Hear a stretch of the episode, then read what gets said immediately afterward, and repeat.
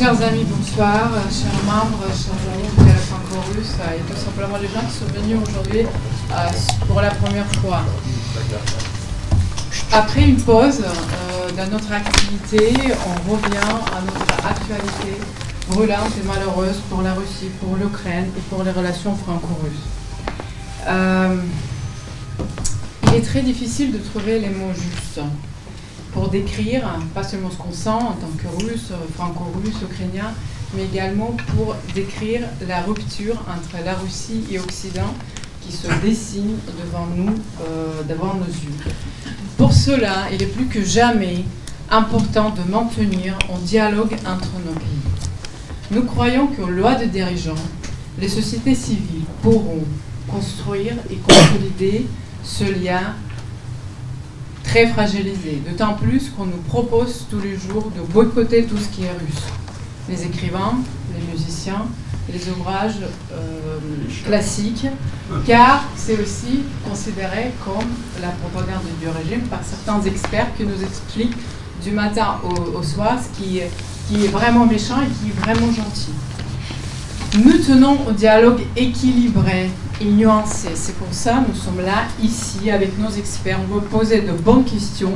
Et je compte bien que Frédéric le fera, comme d'habitude pour nous, d'analyser davantage avant de parler des schémas apocalyptiques, ce que font certains médias et politiques, sans preuve et sans enquête indépendante.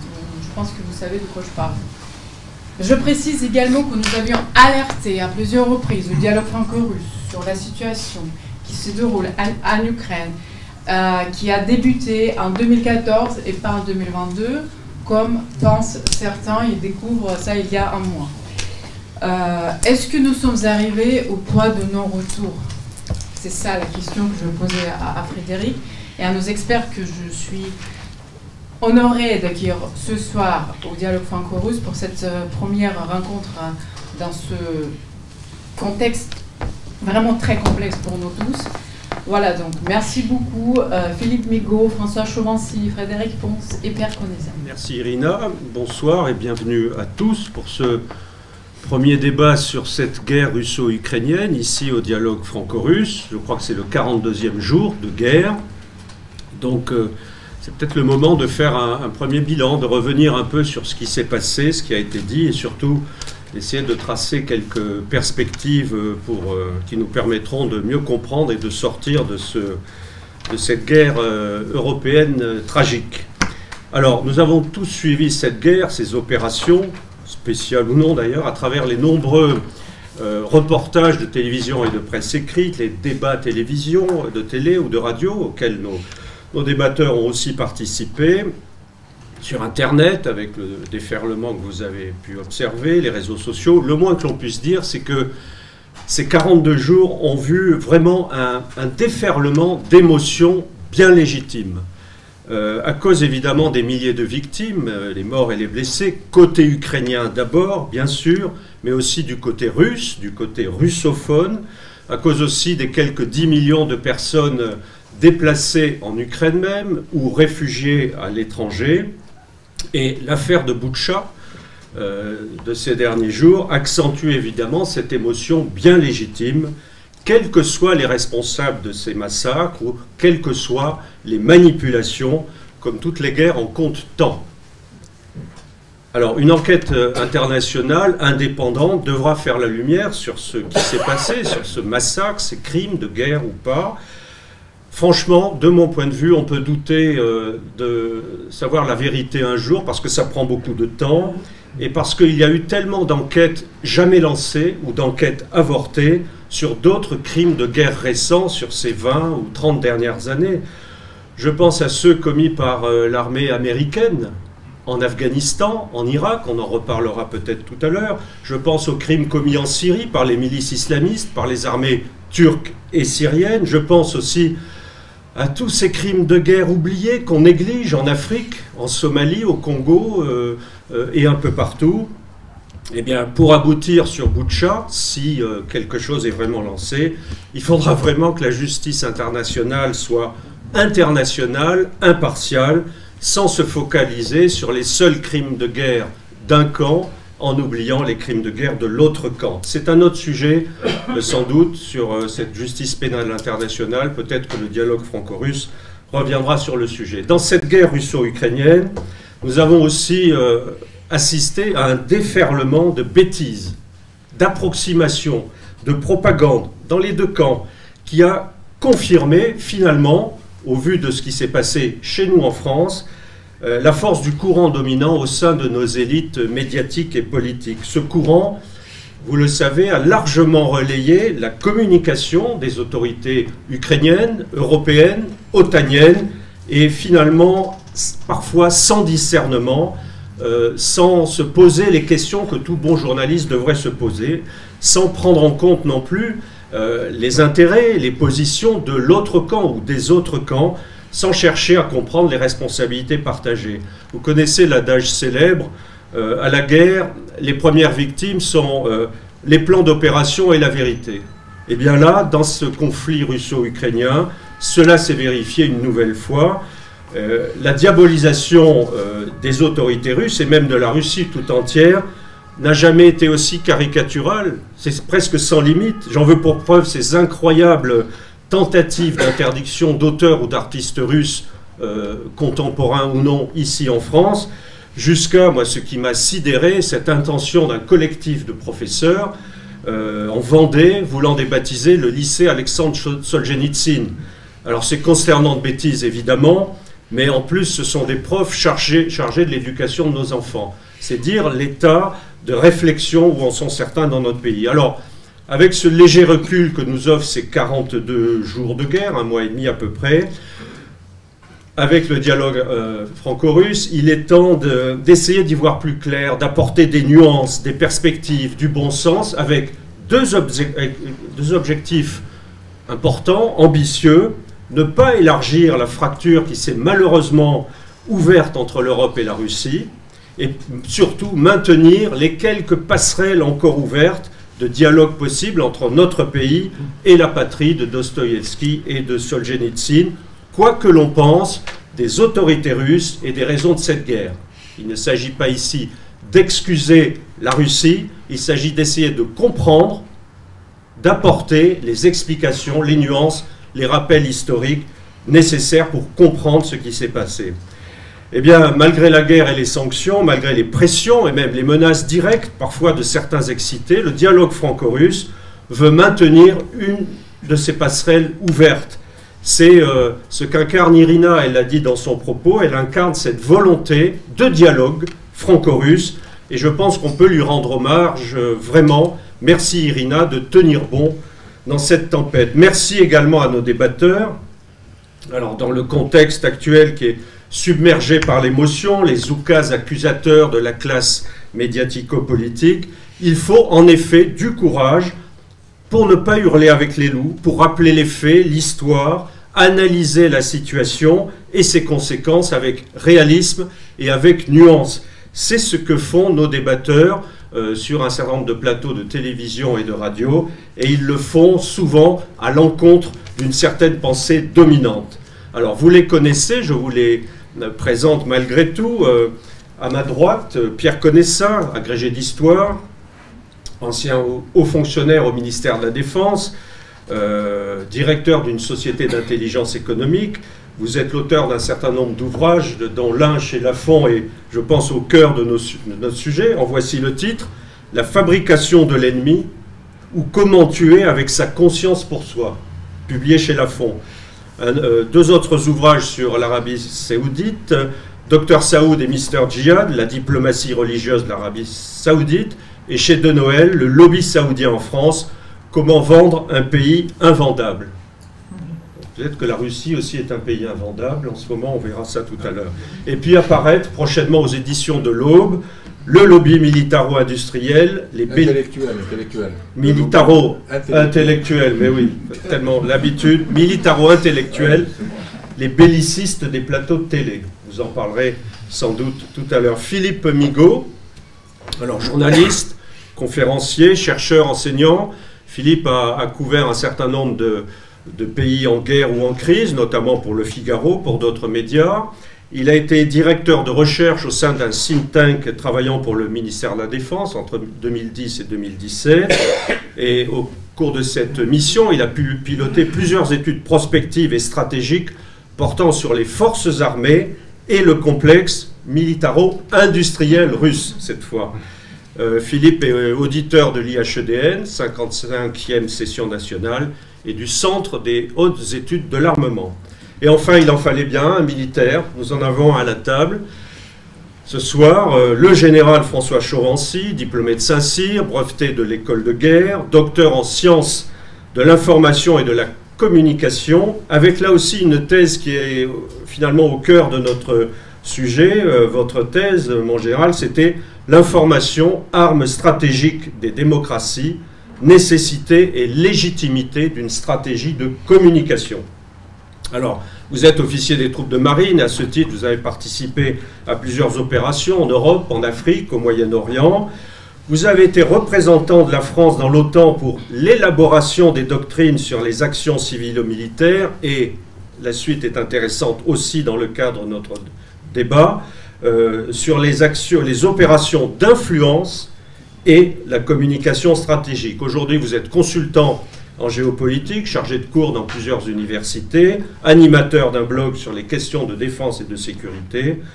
Votre dernière publication chez l'Armatan en 2018 portait sur le Qatar, blocus du Qatar, l'offensive manquée, un ouvrage qui s'est très bien vendu, qui se vend toujours, euh, publié en français, en anglais et en arabe. Alors, euh, chers amis, nous, avons évoqué donc euh, en préparant ce débat les différents thèmes que nous allions aborder.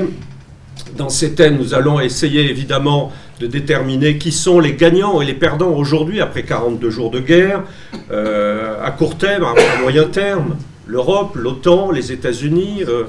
la Chine, nous parlerons de, de, la France bien sûr, de la Turquie, d'Israël, et puis avec quelques questions qui vont structurer un peu notre, notre réflexion. Euh, allons-nous vers une troisième guerre mondiale? Pouvons-nous l'éviter? Euh, Si nous avons le temps, nous répondrons aussi à la question de savoir quel est l'impact ou quel pourrait être l'impact sur notre élection présidentielle, dans les, jours qui viennent, en sachant que plusieurs candidats, vous le savez, ont ou avaient marqué il y a quelque temps leur euh, proximité avec Vladimir Poutine. Certains sont soupçonnés d'avoir des liens étroits encore aujourd'hui avec la Russie de Vladimir Poutine. Peut-être qu'on reviendra sur ce sujet. Mais d'abord, comme nous l'avons euh, préparé, euh, j'ai demandé à chacun des débatteurs en trois minutes de euh, nous dire comment il interprète cette affaire de, de. Comment, qu'est-ce qu'on peut en penser? Comment le, euh, la comprendre euh, et, quelle est la place de cette tragédie, de ces crimes de guerre, éventuellement d'une manipulation autour de ces crimes, dans la conduite de cette guerre qui dure donc depuis maintenant le 24 février. Alors, on commence par euh, Pierre, donc trois minutes hein, pour que chacun puisse s'exprimer librement. Merci. Je n'ai pas d'opinion. C'est-à-dire, ce qui, me frappe maintenant, c'est surtout le fait que euh, depuis la guerre du Golfe, on vit les conflits en direct, en live. Ça veut dire que l'immédiateté l'emporte sur l'analyse. et donc, si une information, c'était un peu ce que disait Goebbels, tu sais, il disait diffamer, diffamer, il en restera toujours quelque chose. Euh, à partir du moment où une information sort immédiatement, la vérification qui prend trop de temps euh, est en fait laissée de côté et on renvoie ça au cours pénal international, c'est-à-dire dans 5 à 10 ans. Donc je n'ai pas d'opinion sur Bouchin, mais c'est vrai que dans cette guerre, on est très frappé par la, dimension de communication, et en particulier de communication à l'égard de l'opinion russe, à l'égard de l'opinion occidentale, avec des argumentaires où, moi personnellement, ce qui me frappe beaucoup, j'espère qu'on aura l'occasion d'y revenir, c'est que, euh, on le voit bien depuis euh, le début de ce conflit, il y a un complexe militaro-intellectuel qui est composé de tous ces gens qui apparaissent sur le plateau télé. Alors j'ai dû je crois qu'il y en a à peu près 150 qui sont apparus depuis le début de la guerre. je ne pensais pas qu'on avait autant de spécialistes de l'Ukraine, si vous voulez, en France. Et donc ces gens-là interviennent à des titres divers. Mais vous comprenez bien que la règle est quand même que si vous accédez au plateau télé, euh, il faut que vous annonciez quelque chose. Alors moi, ce qui me frappe de plus, mais j'y reviendrai là-dessus, c'est la dimension des psys. Parce que vous avez remarqué que tout le monde psychanalyse Poutine. Il n'y en a aucun qui l'a rencontré. Il y en a même un dans l'émission d'Anouna qui a fait une, comparaison entre Poutine et puis Pierre Legrand et Boris Godunov, etc. Donc, vous voyez comment, progressivement, pourquoi est-ce que ce rôle des psys? Parce que quand on est face à un conflit dans lequel on ne cherche pas à comprendre l'autre, euh, le psy a l'avantage de présenter une opinion, si vous voulez, qui vous évite l'autocritique. Si vous avez affaire à un fou genre Ben Laden, si vous avez un fou genre Poutine, ça veut dire que de toute façon cet individu est irrationnel et vous n'avez pas réexaminé les raisons pour lesquelles il serait arrivé à cette solution-là. Donc pourquoi on aurait marché vers la guerre?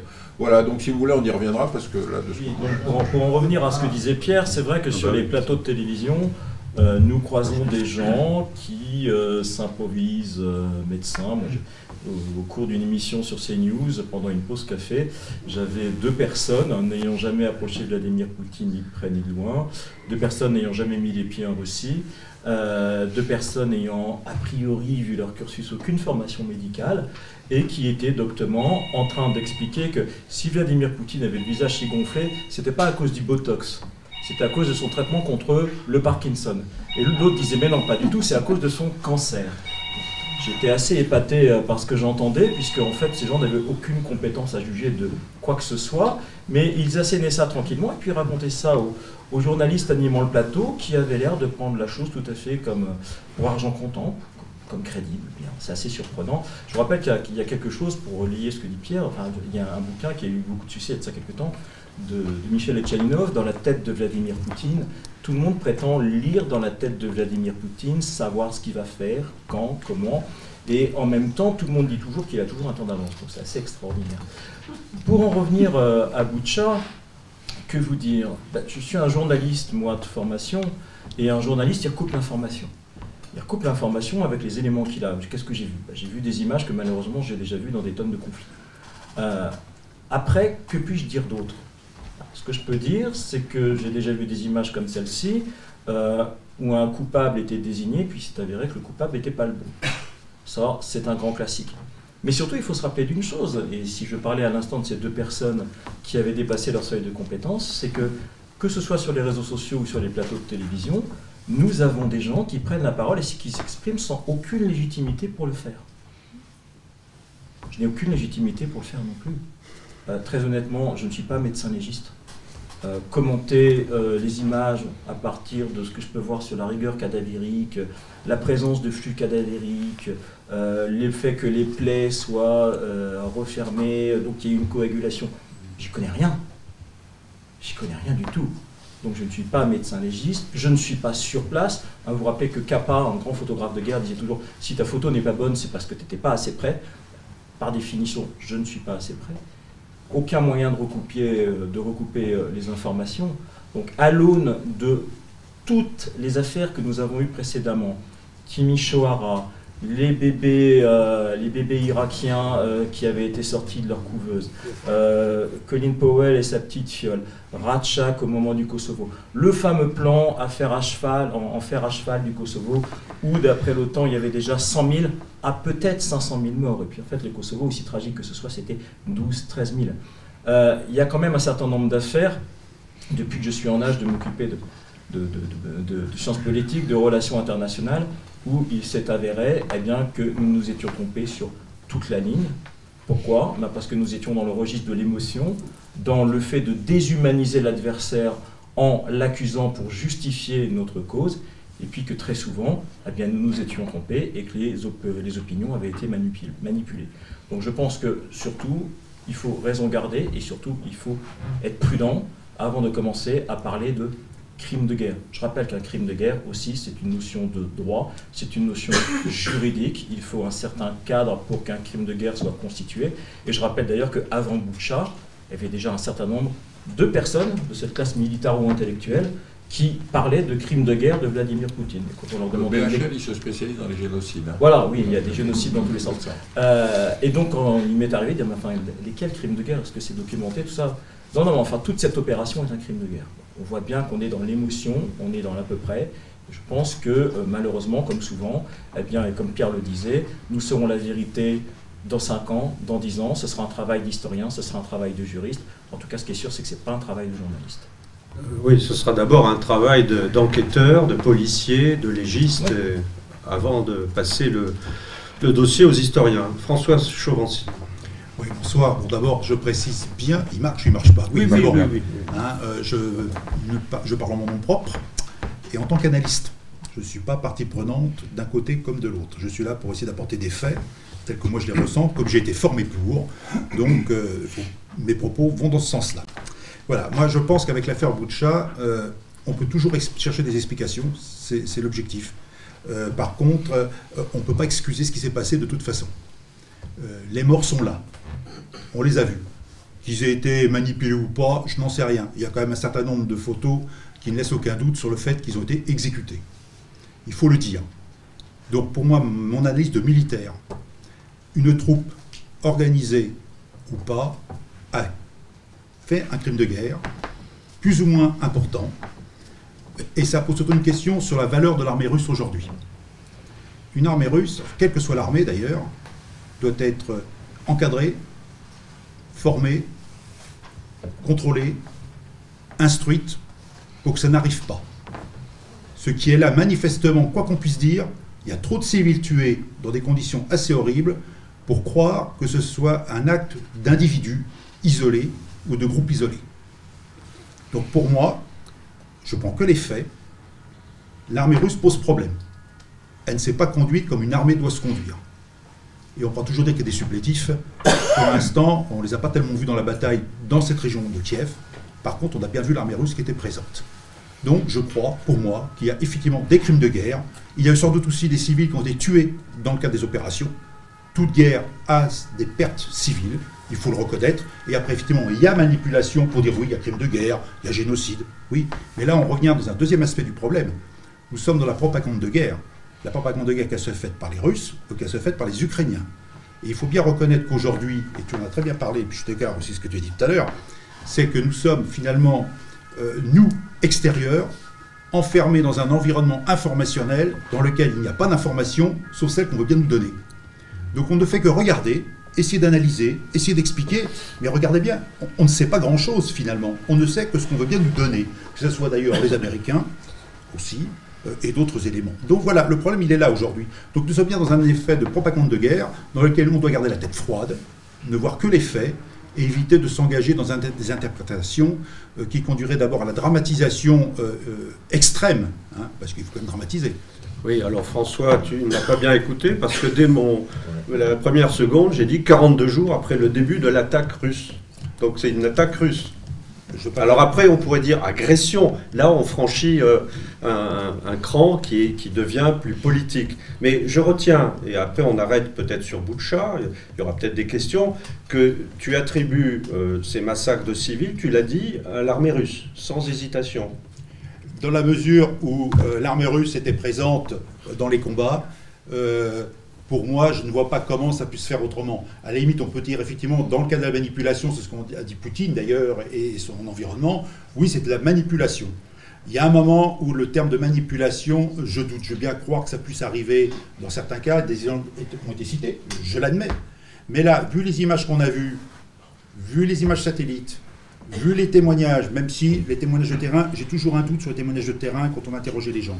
Néanmoins, devant la, masse d'informations qu'on a là, effectivement, je crains que malheureusement l'armée russe se soit très mal comportée. Bon, merci François, mais la masse des informations, d'où vient-elle? Il faut s'interroger de la provenance. Les images satellites, d'où viennent-elles?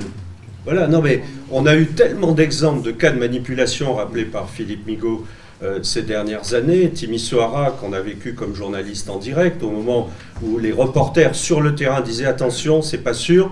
Les rédactions parisiennes, et ça c'est documenté, il y a eu des débats entre nous après, tout le monde a dit plus jamais ça. Les rédactions parisiennes disaient c'est pas grave Coco, c'est un charnier, c'est le tyran chez Ochescu, on verra plus tard. Et au bout d'une semaine ou dix jours, ça s'était dégonflé.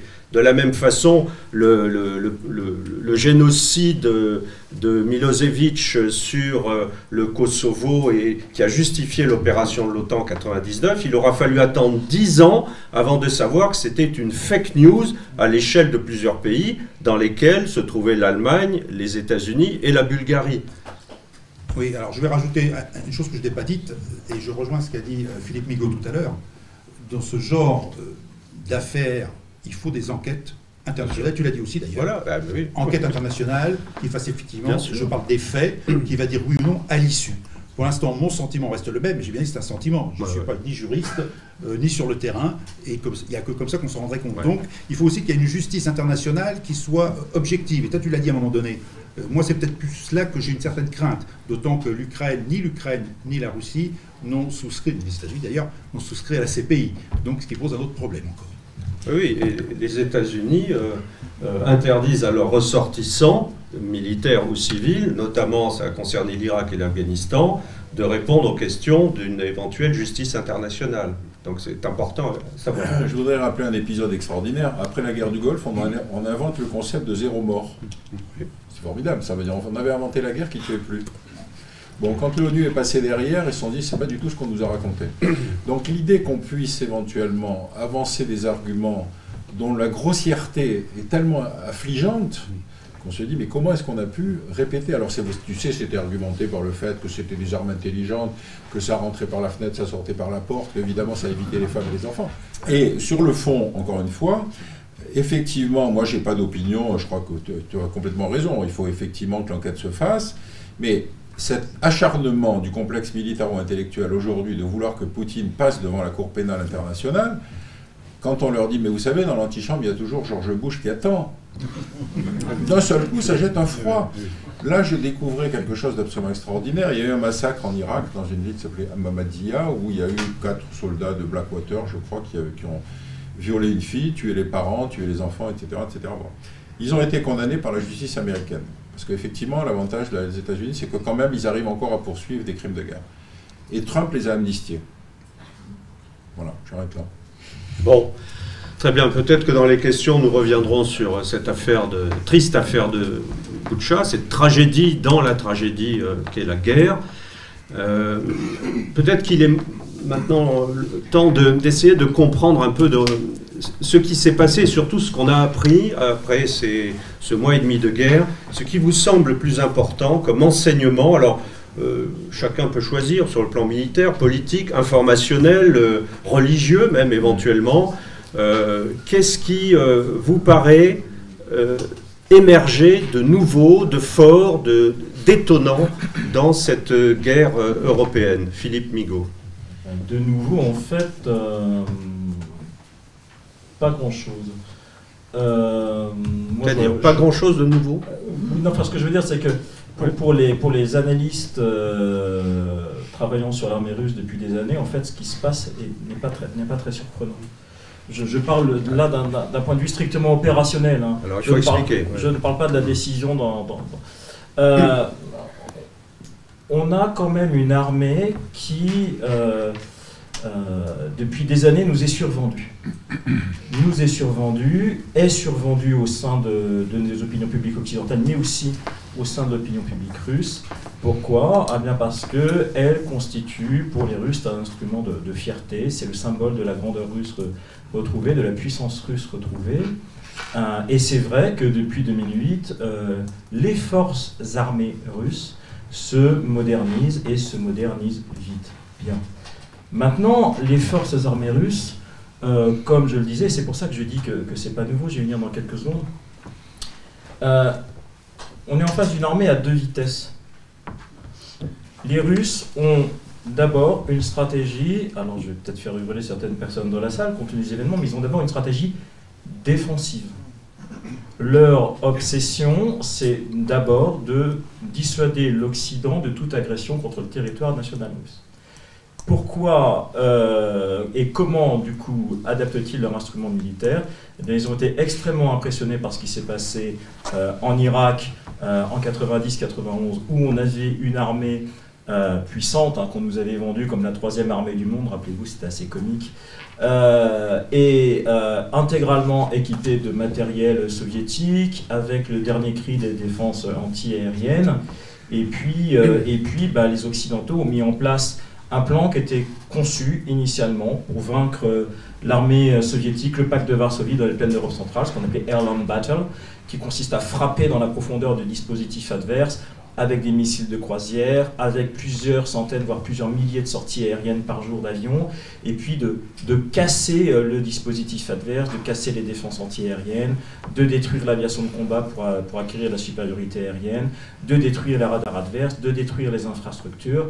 Et puis, une fois que tout ça est fait, je ne sais plus combien de temps avait duré la campagne aérienne, en 90-91, plus d'un mois, je crois. Ah oui, oui.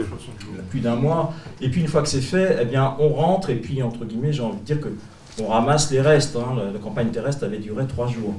Et ça, c'est quelque chose qui avait très, très, très fortement impressionné euh, les états-majors russes. Et puis, il y a eu une piqûre de rappel au Kosovo euh, en 99, hein, je vous rappelle, 78 jours de frappe aérienne euh, sur un allié de la Russie, avec également du matériel de conception soviétique, et la Serbie obligée de plier, alors que pas un seul soldat de l'OTAN n'a mis le pied, n'a mis le pied sur son sol.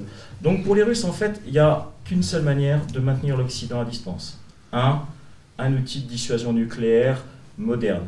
Euh, cet outil de dissuasion nucléaire, j'ai fait une conférence, vous avez le en ligne sur la dialogue franco-russe, euh, au mois de septembre ou d'octobre dernier. Cet euh, outil de dissuasion nucléaire, la triade stratégique, a été modernisée, elle est crédible et elle est toujours en voie de modernisation.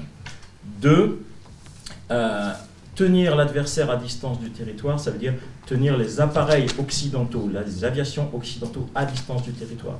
Ça passe par des défenses solaires extrêmement puissantes, extrêmement modernes, avec des systèmes dont vous avez entendu parler, S300, S400, S500, des choses qui sont en développement depuis maintenant euh, une douzaine d'années.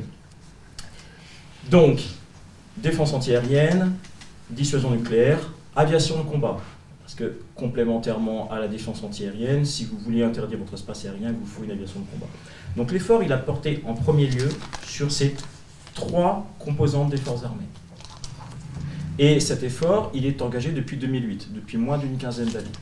Et il a commencé à réellement porter ses fruits. On l'a vu en Syrie, notamment, où la Russie a été capable de conduire des frappes de précision avec des armes guidées. Euh, alors pas systématiquement, d'ailleurs, c'était un signe, puisque les Russes n'avaient pas toujours suffisamment d'armes guidées pour mener leurs opérations, ce qui voulait dire que le complexe militaro-industriel n'était pas encore en état de fournir suffisamment de matériel pour des opérations euh, air-sol précises. Euh, mais bon, donc il y a eu des succès. En revanche, il y a eu des parents pauvres. Dans les unités des forces terrestres, vous avez deux unités intervenant dans le conflit, enfin trois unités, dirais-je, intervenant dans le conflit, euh, qui ont fait l'objet d'une modernisation et on a des gens très entraînés, avec une grande expérience du combat, expérience acquise, expérience, pardon, acquise en Tchétchénie, en Géorgie, en Syrie, eh bien, je parle là des troupes aéroportées russes, 48 000 hommes. Je parle euh, là des ce qu'on appelle les Spetsnaz, euh, Spetsnaz du GRU ou Spetsnaz de différentes composantes des forces Ce armées. sont les forces spéciales. Les forces ouais. spéciales, pardon. Les forces spéciales russes. Euh, et puis euh, l'infanterie, euh, l'infanterie de marine russe qui est très réputée pour son, son caractère accrocheur, son sens offensif et, et du sacrifice. Mais la masse, la masse de l'armée, l'armée de terre, d'accord Les grandes unités blindées, les grandes unités d'artillerie, les régiments plus traditionnels, ils sont jamais allés au feu pour la plupart d'entre eux. C'est la première guerre qu'ils rencontrent. Qui a combattu en Syrie? Les Spetsnaz, les parachutistes, l'infanterie de marine. Mais les grandes unités qui sont stationnées en Russie, pour la plupart, n'ont jamais vu feu. Les contractniki, les pardon, c'est-à-dire les euh, engagés sous contrat qu'il y a dans les forces armées russes, même si ce sont des professionnels, n'avaient jamais vu le feu. Et concrètement, ils rentrent sur un théâtre d'opération qui n'est pas un théâtre d'opération afghan, malien, syrien, que l'armée russe est très puissante. Mais l'armée de terre est encore au tout début de son processus de modernisation. On parle de beaucoup de matériels euh, qui sont très médiatisés parce qu'ils défilent sur la place rouge euh, le 9 mai. Des chars, le T-14, T-15, euh, des nouveaux... Ah, oui, oui. je vais être un Pas peu trop de nomenclature, mais ouais. Bon, bref, peu importe. Et euh, sur ces 2000 km, vous avez 190 000 à peu près soldats russes. C'est-à-dire un effectif très insuffisant pour mener une opération de cette taille. Et nulle part, ils ne sont en situation numérique leur permettant d'effectuer une percée. Donc, somme toute, même s'ils progressent petit à petit dans la profondeur, Eh bien, parce qu'ils n'ont pas constitué ce qu'on appelle régulièrement euh, dans les débats euh, militaires un Schwerpunkt, c'est-à-dire un axe d'effort principal, eh bien, ils n'ont percé réellement nulle part. Et ce qui explique qu'ils piétinent. Alors ça explique sans doute euh, le fait qu'un certain nombre d'états-majors occidentaux ne croyaient pas à l'hypothèse d'une attaque russe sur l'ensemble du territoire ukrainien. Mais on y reviendra notamment sur l'aviation, il y a des choses moi qui m'étonnent et qui sont aussi des, enseignements intéressants. Euh, François Chauvency. N'oublions pas que depuis 2014, Américains et Britanniques équipent, entraînent l'armée ukrainienne, qui est aussi une armée de haute intensité. Donc finalement, il y avait déjà des signes euh, précurseurs d'une montée en puissance. Et moi, je pense, en termes de géopolitique, qu'une des raisons pour lesquelles Poutine a attaqué maintenant, c'est parce qu'il voyait une armée ukrainienne monter en puissance et capable sans doute de porter le fer dans le Donbass et de récupérer les provinces séparatistes. Parce que l'Ukraine s'en donnait les moyens avec l'assistance américaine et britannique. Euh, autre point aussi que je voulais dire, que je le retrouve, euh, ça me reviendra, c'est pas grave. Euh, oui, sur le terrain, non, c'est bon, on verra après. Ensuite, autre point, la guerre d'information. Euh, on a aussi survendu la capacité de guerre de l'information de la Russie. Ça fait des années qu'on nous dit les Russes nous infiltrent, font l'ingérence informationnelle, manipulent l'information, désinforment, manipulent les élections. là, remarquez quand même que c'est un échec total de la stratégie, au moins de communication, sinon d'influence, de la Russie.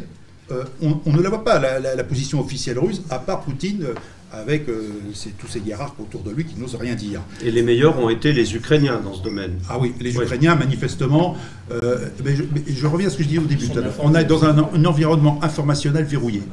C'est-à-dire que les Ukrainiens ont parfaitement maîtrisé les infos, euh, savent ce qu'ils nous donnent, ils utilisent les mots qu'on a utilisés aussi tout à l'heure, hein, c'est ce qu'ils nous disent, hein, crime de guerre, génocide depuis le début. Et quand on prend le droit international, ce que tu as évoqué aussi, on voit bien l'instrumentalisation des mots. Il faut en être conscient. Euh, c'est pour ça qu'il faut rester un petit peu serein et regarder ça uniquement sur les faits. Mais voilà, donc une guerre de l'information qui était en fait écrite par Gerasimov, qu'on ne voit plus, chef d'état-major des armées russes, et qui a disparu aussi d'ailleurs. C'est embêtant en temps de guerre quand on voit un chef d'état-major qui disparaît quand même. Hein. Moi je m'inquiéterais quand même. Euh, mais quand même, qui a écrit la guerre de l'information, euh, comment elle devait être faite, et le résultat, elle est perdue déjà, que ce soit dans les cœurs et les esprits, c'est complètement perdu.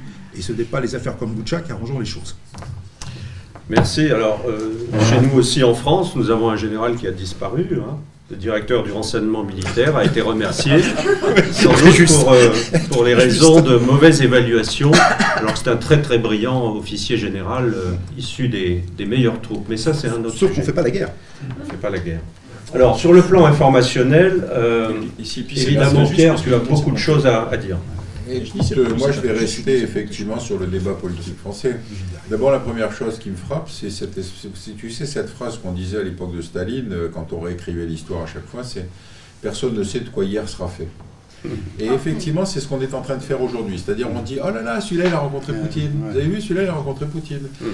Alors, on, va décrédibiliser les gens qui, dans une certaine époque, estimaient que la relation avec la Russie était la, était la base d'une construction de sécurité européenne. Des entreprises qui allaient investir, puis ah là là, vous vous rendez compte, ils, ont ils sont allés en Russie. Donc, si vous voulez, ce retournement qui fait qu'effectivement, chacun va se refaire une virginité en, en désignant quelqu'un d'autre, c'est quelque chose de très malsain. Tu sais, c'est un peu comme si, quand Giraudoux écrit euh, Siegfried et le Limousin, lui avait dit, mais en fait, c'est un nazi en puissance. Tu vois ce que je veux dire? Mmh. On est en train de faire euh, ce processus. Euh, la deuxième chose qui me frappe, si tu veux, c'est la construction de l'ennemi, notamment sur le plan militaire. Et, mes deux camarades ont largement expliqué, si tu veux, cette image qu'on avait de l'armée rouge. et on avait des très bons spécialistes de l'armée rouge, qui aussi n'avaient jamais été dans l'armée rouge, mais je me souviens en particulier de phrases de Kassoriadis, qui était le grand spécialiste de l'armée rouge, et qui disait en fait la Russie ne sait faire qu'une seule chose, l'URSS ne sait faire qu'une seule chose, c'est la guerre. Le problème, c'est l'Afghanistan. C'est-à-dire qu'un seul coup, l'armée rouge est battue par des combattants dépenaillés qui sont capables de lui infliger des pertes qui, rendront, qui deviendront insupportables étant donné leur relativité, l'absence d'analyse politique sur la faisabilité de cette guerre.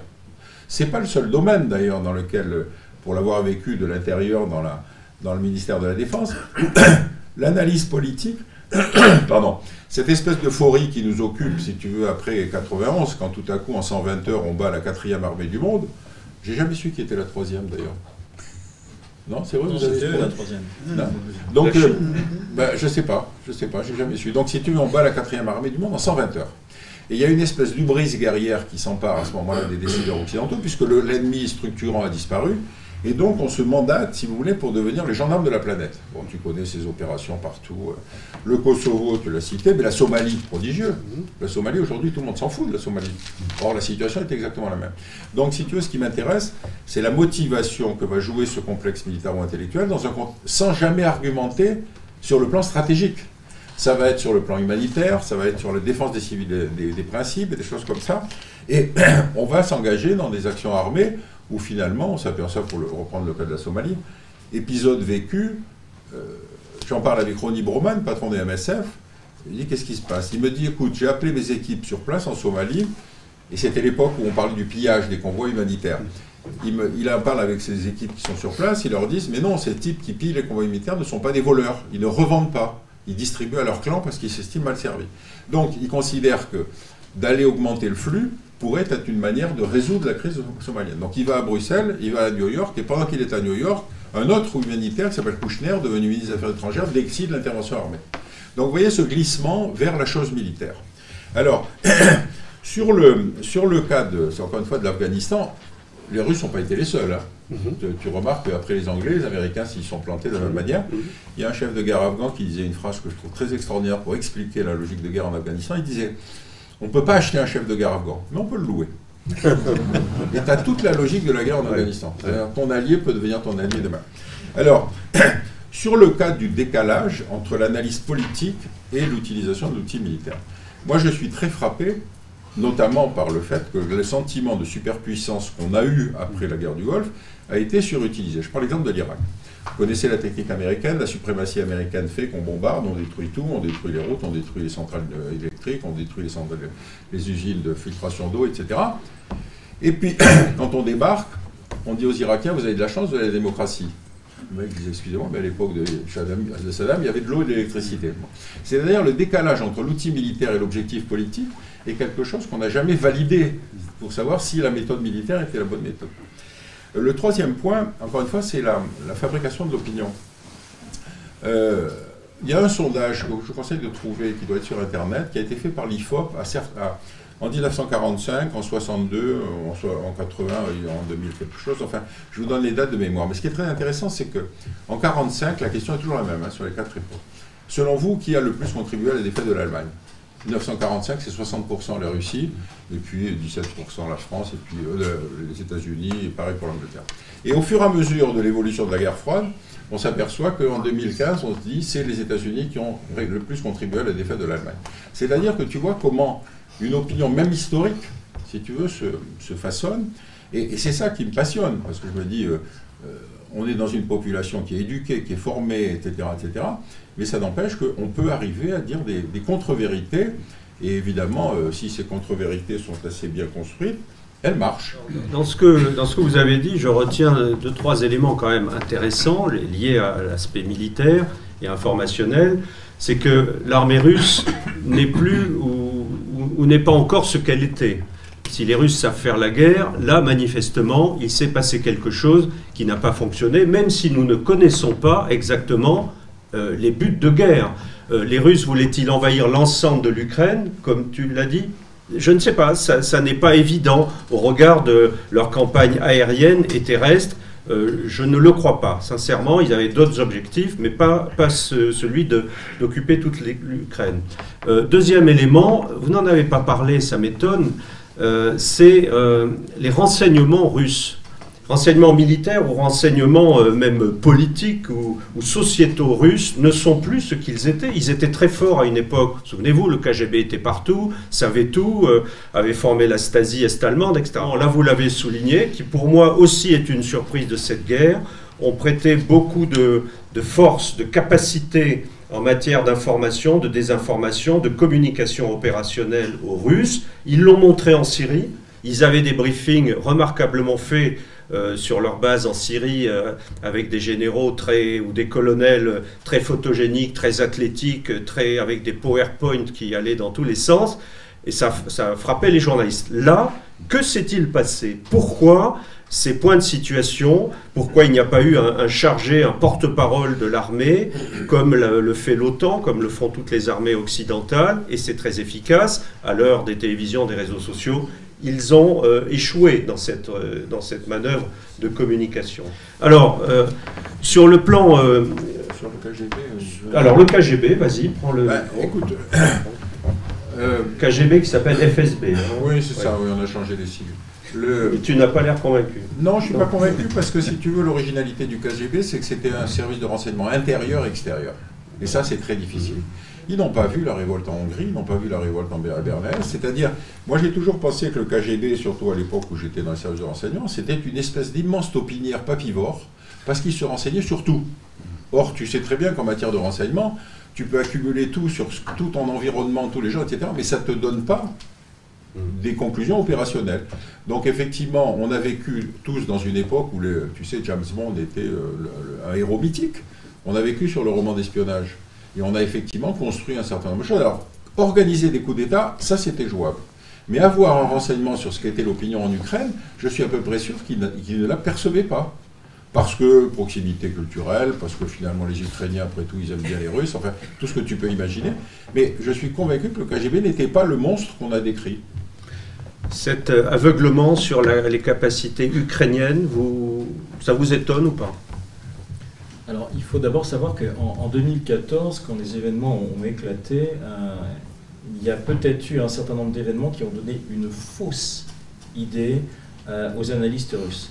Je rappelle d'abord la prise de contrôle de la Crimée, qui s'est fait quasiment sans coup férir, très aisément, et une bonne partie des unités de l'armée ukrainienne euh, flotte, euh, aviation de combat euh, et armée de terre qui étaient sur place, non seulement n'ont posé aucune opposition, mais pour nombre d'entre elles ont rallié directement l'armée russe avec armée bagages. dans le Donbass, vous avez aussi un certain nombre d'unités, quelquefois une unité entière, hein. ça peut aller de la compagnie quasiment jusqu'au régiment, qui ont déserté avec armée bagages et qui sont passés côté russe.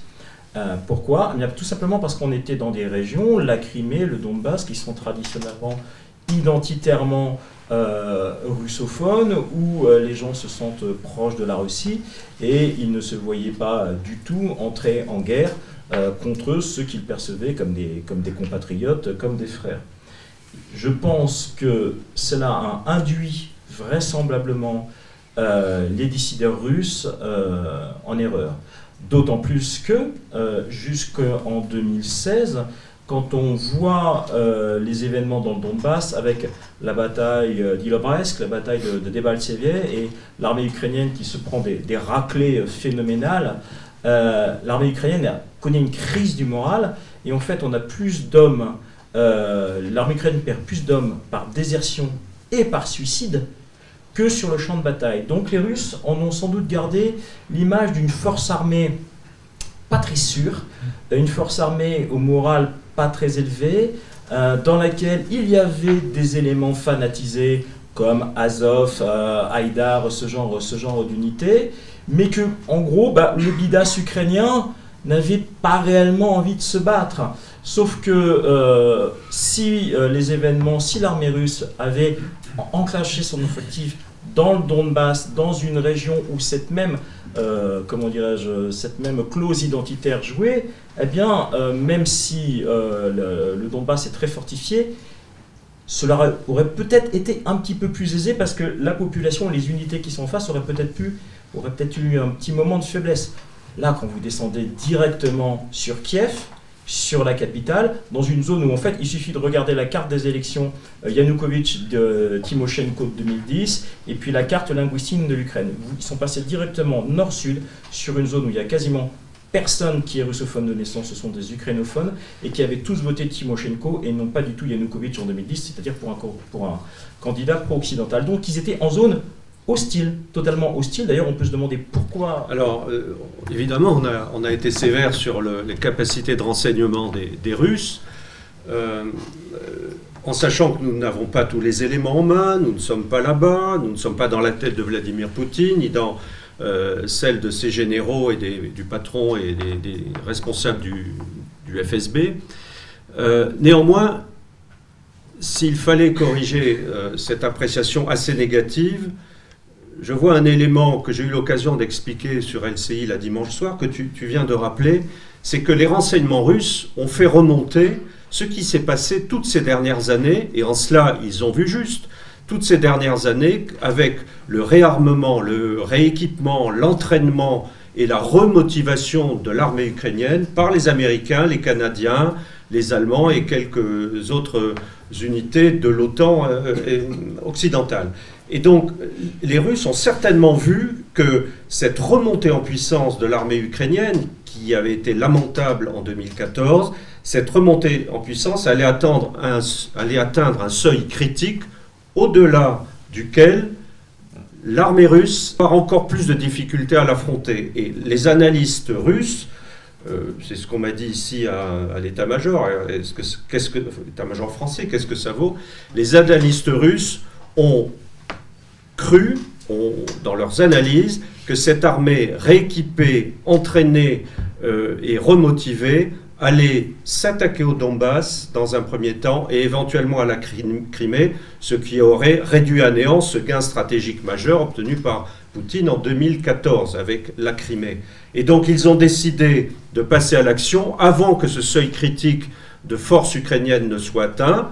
Euh, ils l'ont fait. Ça explique effectivement ils ont eu des difficultés, ils ont des difficultés. Ça veut dire peut-être qu'ils avaient vu juste, que finalement ces renseignements qui avaient sous-estimé la capacité patriotique de l'ensemble du peuple ukrainien avaient vu assez juste dans cette capacité militaire nouvelle de l'armée ukrainienne. Tu, tu agrées bah, je n'ai pas d'informations particulières, je ne veux pas l'état-major, donc on ne me dit rien. Euh, c'était juste une analyse personnelle. Euh, donc je, serais je suis très heureux que l'état-major partage mon avis, ça, ça fait plaisir. Bon, euh, bon, ça c'est le premier point. deuxième point, je pense aussi que il y a quand même un défaut du renseignement, de la connaissance, de la sensibilité des Ukrainiens en général. Voilà. Et là, euh, euh, qu'on ait une vision militaire assez juste, on peut, c'est possible. Donc d'ailleurs, on t'a pas parlé du GRU quand même, qui est quand même son mhm. job. Hein. Euh, par contre, le FSB, c'est peut-être un peu différent, je crois. Voilà, donc c'est pas tout à fait le travail. Donc je dirais que l'analyse géopolitique ou politique a été nulle et que peut-être que l'analyse militaire a été bonne. Le problème quand même, c'est qu'en fonction des différents renseignements, on doit, si on veut faire la guerre, avoir quand même une vision claire de ce qu'il y a sur le terrain. Et manifestement, ce n'a pas été le cas et on le voit au résultat. Euh, la résistance ukrainienne du peuple ukrainien, euh, bah, s'il n'y avait peut-être pas de peuple ukrainien avant, il y en a un, aujourd'hui de peuple ukrainien.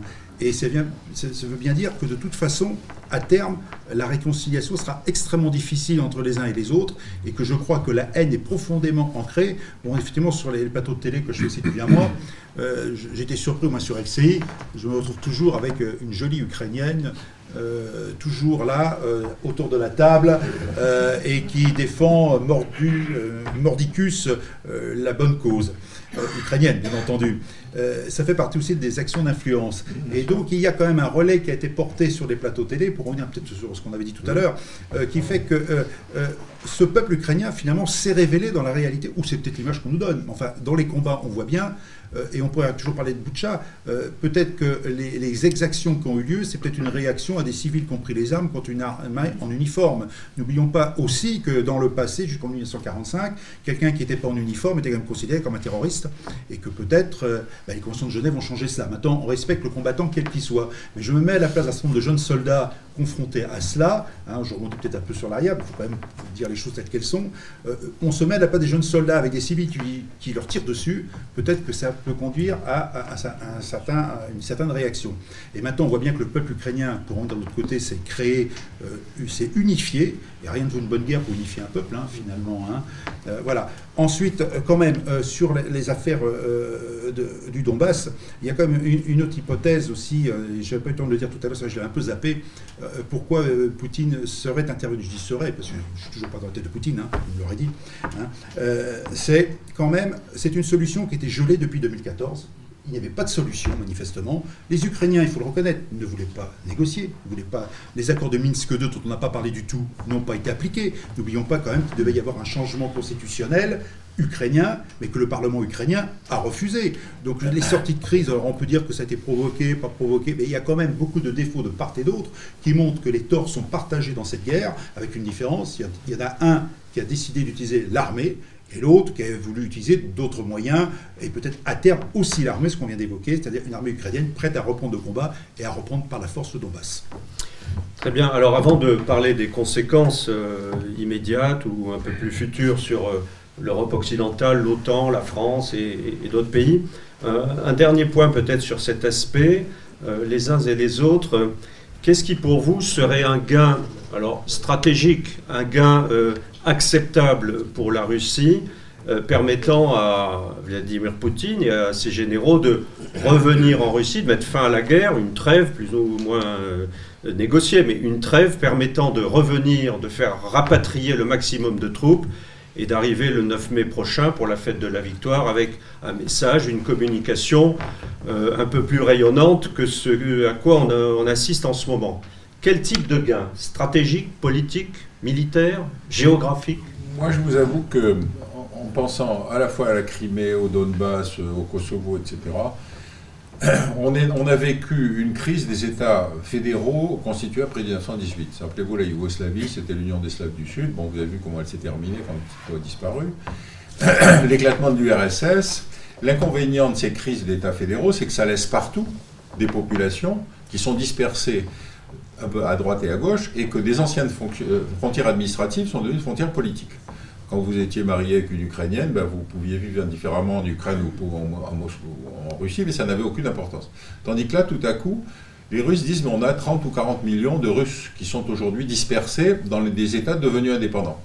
Donc si on n'arrive pas à régler cette question ukrainienne, ça va être extrêmement difficile. Alors le problème, c'est qu'on est à la contradiction de deux principes du droit international c'est le respect de l'intégrité territoriale des États. Donc c'est là-dessus que les Ukrainiens se battent. Mais en même temps, il faut, on a voté depuis la décolonisation le principe du droit des peuples à disposer d'eux-mêmes. C'est-à-dire, est-ce qu'on va reconnaître aux russophones du Donbass un droit à l'autodétermination ou au moins une structure politique qui garantirait leurs droits, leur culture, etc., etc. On voit bien que pour le Kosovo, on avait décidé qu'il fallait bombarder la Serbie et que le Kosovo devait être serbe. Pour la Crimée, moi j'avoue que je suis plus dubitatif, puisque vous savez comment la Crimée, est devenue ukrainienne. Hein. c'est Khrouchtchev, dans un grand geste d'amitié, il a filé la, en 1954. En 1954 à l'Ukraine. Bon, le problème, c'est qu'effectivement, tu as 90% de Russes. Et donc, il nous a fait le coup qu'on a fait à Mayotte, c'est-à-dire il a fait le référendum. Et il a dit, bah, regardez, ils veulent rester russes. Nous, vous savez, quand on a fait le référendum aux Comores, Mayotte est la seule île à avoir voté pour le respect dans la France. On a dit, bon, ben dans ce cas-là, Mayotte devient française. Bon, c'est pour ça que c'est aujourd'hui la plus grande maternité de, France, puisque effectivement, tous les Comoriens viennent faire accoucher leurs femmes à Mayotte pour avoir le droit à la nationalité. C'est un autre sujet.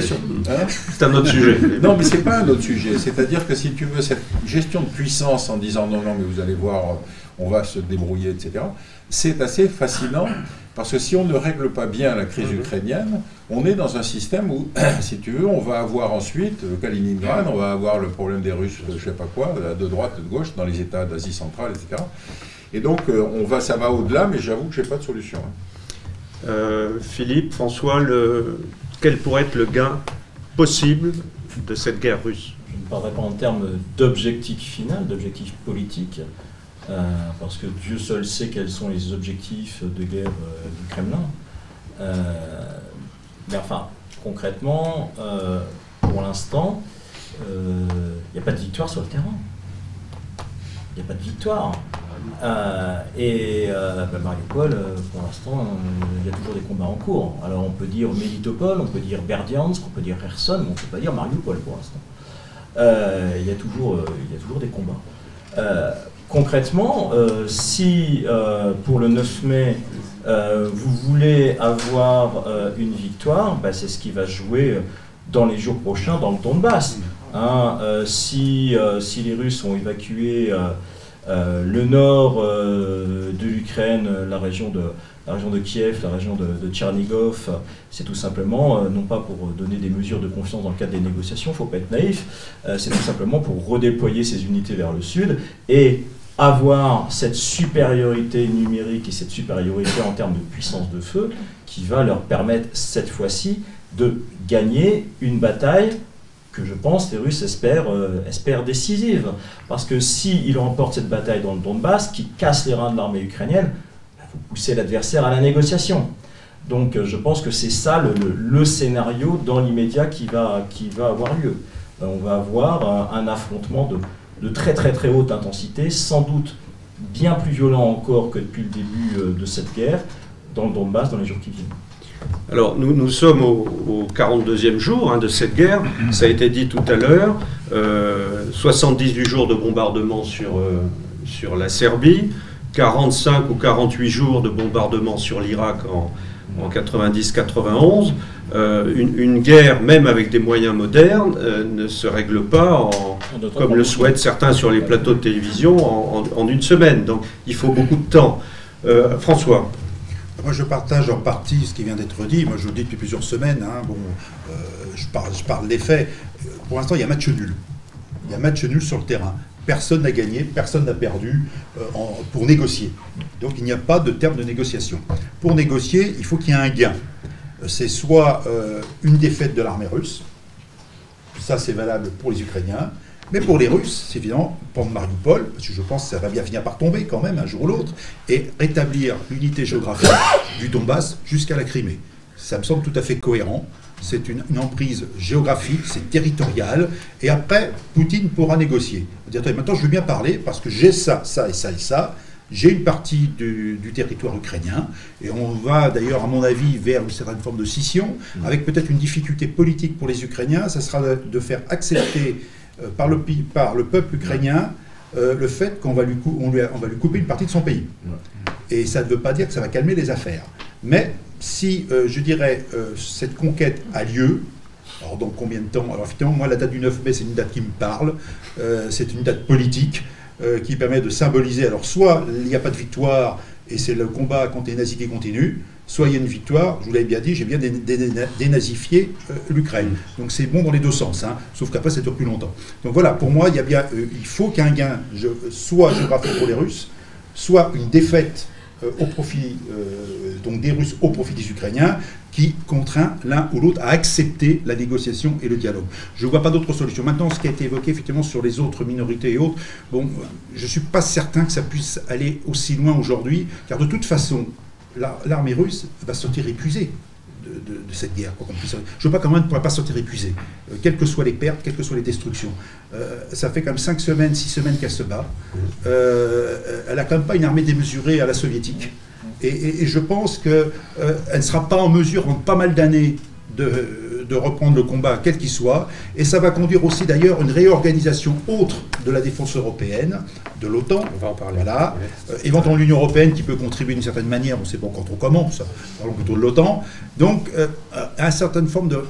un rideau de fer peut-être entre l'Est et l'Ouest, mais j'irai pas jusqu'à là quand même. Oui. Juste quelque chose complémentairement depuis, depuis des années, euh, nous entendons euh, cette fameuse classe militaro-intellectuelle dont, parle Pierre, euh, qui nous brandit l'épouvantail russe, digne successeur du bolchevique avec le couteau entre les dents, en disant Oh là là, attention, les manœuvres Zapad, la trouée de Souvalki, demain c'est les Baltes, après c'est les Polonais. Bah, écoutez, là, on a une démonstration par l'absurde que ceux qui disaient depuis des années euh, que la Russie n'a pas la puissance pour attaquer l'OTAN, que la Russie commettrait une folie en attaquant l'OTAN. On vous, vous, accusez régulièrement à ce moment-là de minorer euh, les choses, de minorer le danger, euh, parce que vous êtes soit un agent du SVR, soit un idiot utile. Enfin là, la démonstration, elle est faite. demain, comme le disait François, l'armée russe va être épuisée. Quel danger pour l'OTAN? Nul. Nul.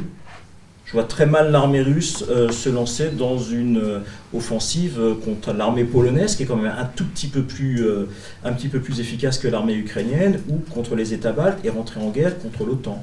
Donc, une chose, je pense qu'on voulait en parler après, qui est sûre, c'est que la menace russe sur l'OTAN, dont on nous parle depuis une douzaine d'années, elle est morte. Juste, une anecdote pour le public. Donc en 1992, on crée la délégation des affaires stratégiques et on est à l'époque où les soviétologues sont au haut du panier. Bon, manque de bol, non seulement l'URSS va disparaître, mais ils, vont tout à coup être rivalisés par les islamologues, par les spécialistes du terrorisme, par des gens qui vont être spécialistes de l'Asie centrale, etc. C'est-à-dire que je les vois ressortir aujourd'hui, parce qu'effectivement, ils ont été obligés d'hiberner pendant toute une époque où leur était, si vous tu veux, la, coopération pacifique. Et là, je vois les mêmes, je ne citerai pas de nom, mais qui effectivement disent on a toujours eu raison. Mmh. J'arrête là. Oui, alors maintenant, il y a les poutinologues aussi. Ah oui, oui, oui. Bien sûr. Alors, dans les conséquences, là, on, a, on vient, on vient d'évoquer un peu cela. Euh, on dit que cette guerre euh, russe euh, en Ukraine a finalement redonné de la vigueur à l'OTAN, a réunifié l'Europe, a contribué à redonner des perspectives militaires à cette Europe de la défense qui reste pour l'instant une utopie. L'Allemagne prévoit d'injecter 100 milliards d'euros dans sa défense sur les années qui viennent. Euh, après, il y a les achats d'armement, euh, le rôle américain dans, tout ça. C'est une question qui sera sans doute euh, abordée. Chers débatteurs, qu'est-ce qui pour vous vous semble plus important comme conséquence immédiate pour l'OTAN ou l'Union européenne ou les États-Unis, la Chine, la Turquie ou, le Maghreb qui va manquer de, de céréales? Enfin, Qu'est-ce qui vous semble aujourd'hui, à terme, court terme, disons, euh, le plus intéressant à observer, à analyser? François? Philippe, après. bah, enfin, une chose que je n'ai pas dite aussi tout à l'heure, c'est que là, Poutine nous aurait appris que l'armée pouvait se servir à, une politique étrangère. Ce que beaucoup d'Européens avaient oublié. Euh, je dirais que là, il y a un changement. On est dans le rapport de force. Le rapport de force, y compris militaire, mais aussi le débat sur la souveraineté. Puisqu'on découvre, tiens, on est dépendant du gaz russe, Tiens, on est dépendant du tournesol ukrainien. Tiens, on est dépendant du blé ukrainien et russe, plus plein d'autres choses. Euh, on s'aperçoit que la mondialisation, pour moi, elle est morte. Euh, elle était déjà avec la Covid. Maintenant, elle est oui, la Covid avait permis de constater qu'on était dépendant pour les médicaments, les composants, etc. Donc on est bien sur des questions de souveraineté. Alors maintenant, euh, la conséquence, peut-être pas à court terme, parce que les belles annonces de nos politiciens de l'Union européenne sur les questions de défense et de sécurité, surtout la veille pour nous des élections présidentielles. Euh, on peut toujours promettre, on verra bien ce qui restera après, euh, dès que la crise sera terminée.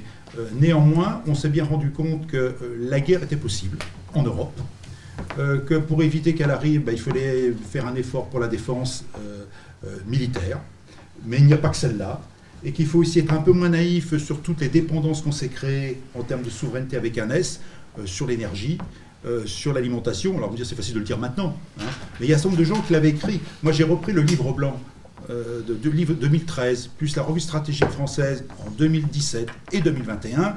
Il était annoncé, pour le cas de la Russie, exactement la dépendance énergétique qui allait nous menacer à terme. C'est écrit en toutes lettres. C'est-à-dire que ce qui a été validé par les politiques à l'époque, ils n'en ont pas tenu compte. On a fait un beau bouquin en disant attention, la menace stratégique, elle existe mais ils n'en ont pas tenu compte. Donc j'ai un petit doute sur la réalisation future de notre protection. Dans, ces livres blancs, il y avait aussi euh, l'annonce d'une menace majeure, d'une pandémie, d'une pandémie mondiale. Tout à, fait, Et quand on lit ça, on pense immédiatement à la Covid. Philippe Oui, donc ce qui, me frappe euh, à court terme, c'est que tous les Européens ont perdu. Euh, tous les Européens ont perdu. C'est-à-dire l'Union européenne, euh, on nous parle d'autonomie stratégique de l'Union européenne, mais dans les faits, le grand gagnant, c'est l'OTAN. L'OTAN, c'est quoi? C'est le bras armé des États-Unis en Europe, c'est sa principale, euh, comment dirais-je, son principal levier diplomatique, son principal levier d'influence. Les États-Unis sortent grands gagnants euh, de cette crise. L'autonomie stratégique de l'Union européenne, les Allemands mettent 100 milliards d'euros pour acheter du F-35 américain. Donc euh, il n'y aura absolument aucune armée européenne, contrairement à ce qu'on le dit. Nous aurons une force européenne encore plus inféodée sans doute qu'auparavant euh, aux États-Unis. Donc l'Union européenne est perdante sur toute la ligne.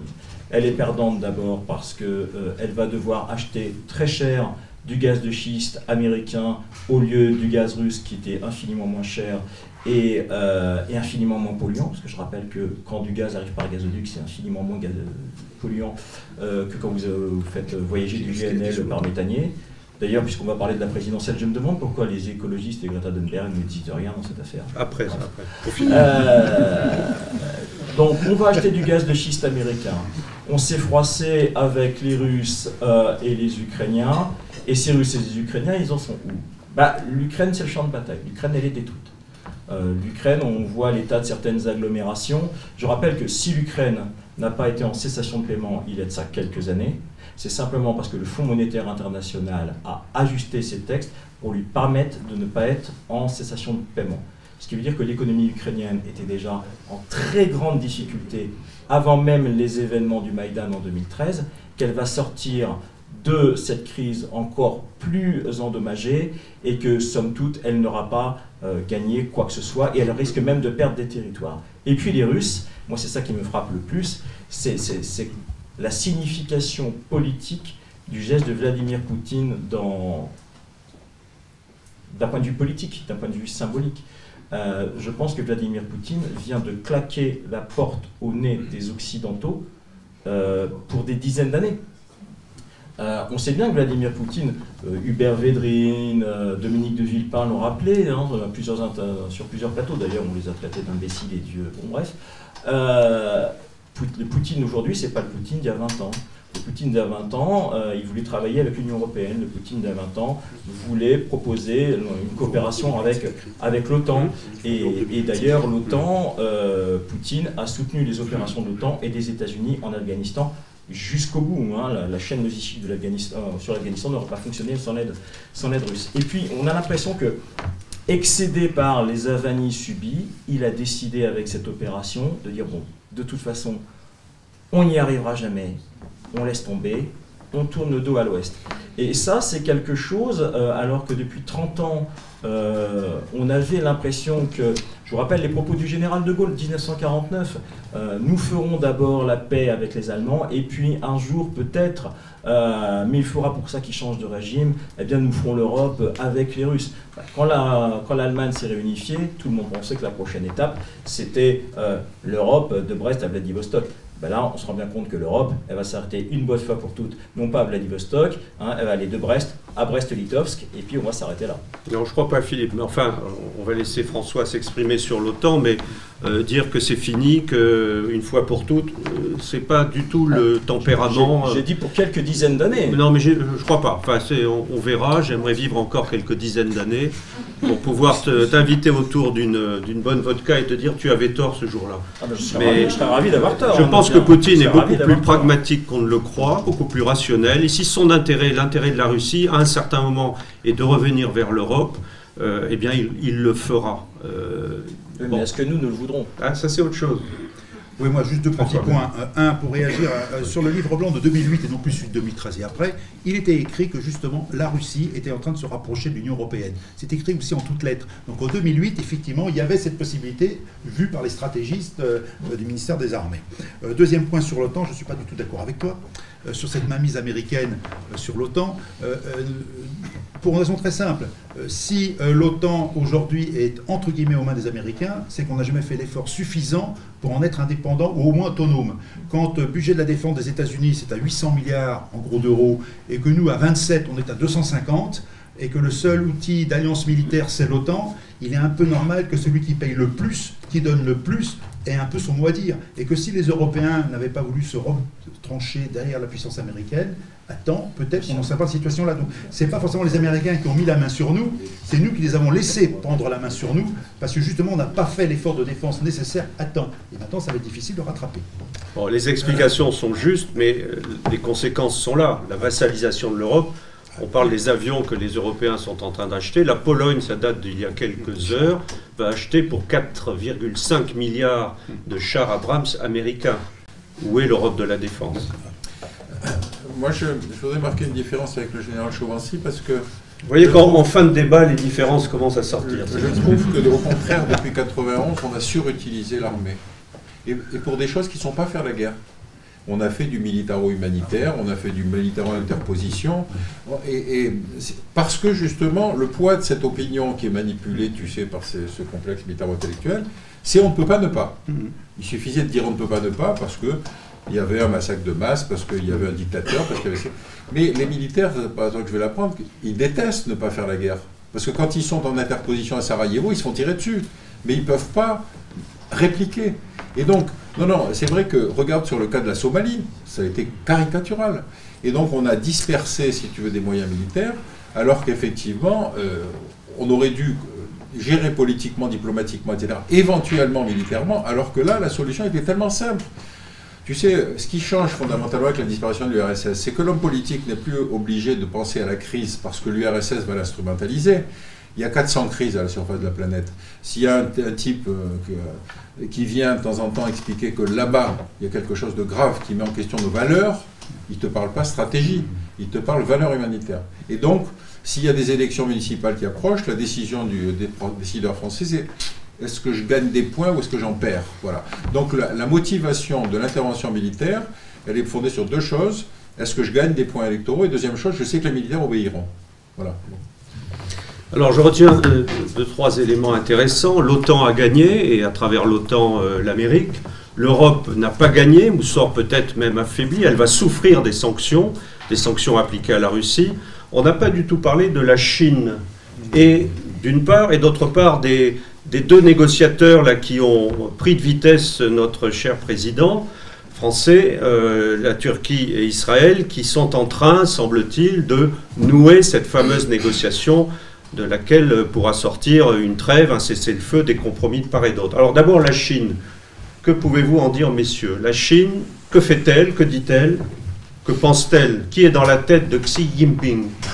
Il peut y avoir des questions. Euh... Ouais, ouais, des questions. Ouais, peut-être on les des questions, peut-être. Non, non, mais là, attendez, monsieur, je mène le débat. La question, je viens de la poser. Merci. oui, bon, brièvement, euh, bon, pour moi, je ne suis pas un sinologue, hein, il y a peut-être d'autres hogs euh, dans plein de trucs. Euh, pour moi, effectivement, la Chine est en train de regarder ce que nous faisons en Europe face à Poutine. Et après, ça a été écrit par plein de gens, euh, Taïwan est la cible prochaine. En fonction de la réaction qu'on apportera à la crise, à la guerre, la Chine, quand elle sera prête, parce qu'elle n'est pas encore prête, pourra faire quelque chose. Voilà. Mais à part ça, on voit bien qu'elle joue un double jeu, c'est très clair, elle joue un double jeu. Non, elle joue l'intérêt de la Chine. Ah oui, on est d'accord. oui. Ah oui, mais c'est ça. On est tellement habitué à penser que les gens doivent se positionner par rapport à l'opposition que le jour où la Chine décide de faire ce qu'elle veut, on dit mais enfin c'est pas sérieux. Non, je suis d'accord. Je suis d'accord. Je suis d'accord. Restons sérieux, Philippe. Alors la Chine perd un petit peu parce que depuis quelques années. Euh, elle avait l'habitude de recruter pas mal d'ingénieurs et de travailler avec la BITD ukrainienne sur un certain nombre de programmes d'armement la vérité des Ukrainiens, grosso modo, est détruite. Elle perd un petit peu, mais alors, qu'est-ce qu'elle va gagner de l'autre côté? Parce que très honnêtement, le gaz russe va bien falloir qu'il aille quelque part, le pétrole russe, il va bien falloir qu'il aille quelque part, le blé, euh, le charbon, euh, l'uranium, la Chine est à l'abri euh, de tout besoin énergétique pour des dizaines d'années. Et je rappelle, on parlait de Taïwan à l'instant, je rappelle que si vous prenez l'aviation chinoise, regardez quels sont les réacteurs qui sont euh, dans les Sukhoi euh, chinois. C'est du réacteur russe. La, Chine, qu'on nous présente comme euh, un géant militaire, est du point de vue de son aviation, du point de vue de son aéronautique, un tigre de papier. si vous n'avez pas des réacteurs russes, si vous n'avez pas des turbines russes à bord, si vous n'avez pas des transferts de technologie en matière de missiles, eh bien la Chine est beaucoup moins redoutable. Je pense que à l'aune de ce qui est en train de se passer, puisque nous sommes en train de jeter les Russes dans les bras des Chinois, euh, les Chinois risquent d'être prêts pour Taïwan beaucoup plus rapidement. Et donc là, on arrive à l'hypothèse d'une troisième guerre mondiale possible. Ah bah on n'est pas obligé d'y prendre part. Hein. Oui, mais sont les Américains se débrouiller. Oui, c'est leur problème. On n'a jamais été aussi près d'une troisième guerre mondiale. On ne sait pas quand, mais on n'a jamais été aussi près. Voilà. D'accord. On peut dire pour le moment. Alors, avant de laisser euh, la question pour la salle que je sens vibrante d'attente, avec une certaine véhémence chez certains. Euh, une dernière question quand même pour ramener notre, notre débat à nos, préoccupations euh, euh, franco-françaises. Cette guerre russe en Ukraine a-t-elle, aura-t-elle, peut-elle avoir un impact sur notre élection et, comment? Vous pouvez ne pas répondre. Hein, oui. Ah. Si, elle, a un impact dans la mesure où on a un président de la République qui fait plutôt de la diplomatie que préparer sa réélection. Donc l'impact, il est plutôt là. Il est très préoccupé par ce qui se passe en termes de diplomatie, ce qui l'honore. En plus, il est président en même temps de l'Union européenne, donc ça, ça, fait beaucoup de travail. Il reste très peu de temps sur l'élection elle-même, donc peut-être qu'il va le payer. Moi, je ne suis pas persuadé qu'il paye. Je pense très honnêtement qu'il y a une tradition en France, depuis toujours, c'est que quand, euh, alors on nous dit on est en guerre contre le Covid, on nous dit qu'on est en guerre tous les quatre matins. maintenant c'est un petit peu compliqué parce que à force de crier au jour où il y en aura vraiment une, on ne la verra pas. Euh, mais enfin concrètement, euh, Macron a chaussé ses bottes de, chef de guerre et la tradition, quand la France est dans une crise internationale fortiori de cette ampleur euh, vis-à-vis d'un État nucléaire, eh bien, c'est tout simplement que euh, tous les partis politiques décrètent l'union sacrée et que euh, le chef d'État, chef des armées, gardien de la nation, eh bien, a vocation à être conduit parce qu'il nous faut un grand timonier dans le bateau. Et je pense que cette élection, ne serait-ce que pour cette raison-là, était déjà, comment dirais-je, relativement bien engagée pour Emmanuel Macron, mais je pense que maintenant elle est à peu près pliée. Moi, je ne voudrais pas être à la place du patron du FSB à Paris pour parler des élections. Tous les jours, les sondages changent. Alors, qu'est-ce qu'il fait? Tous les jours, il envoie un nouveau truc à, Moscou en disant Oh là là, vous avez vu? Marine Le Pen a gagné deux points. Ah, alors Moscou, Poutine, il doit dire Oh là là. Non, enfin, je veux dire, ça vous montre la difficulté du renseignement de nature politique. Les renseignements sont faits pour avoir de répondre à des questions précises par des réponses précises. Mais si vous dites euh, quel est l'état de l'opinion en France, c'est un sujet de thèse, quoi. ou de livre, ou de livre.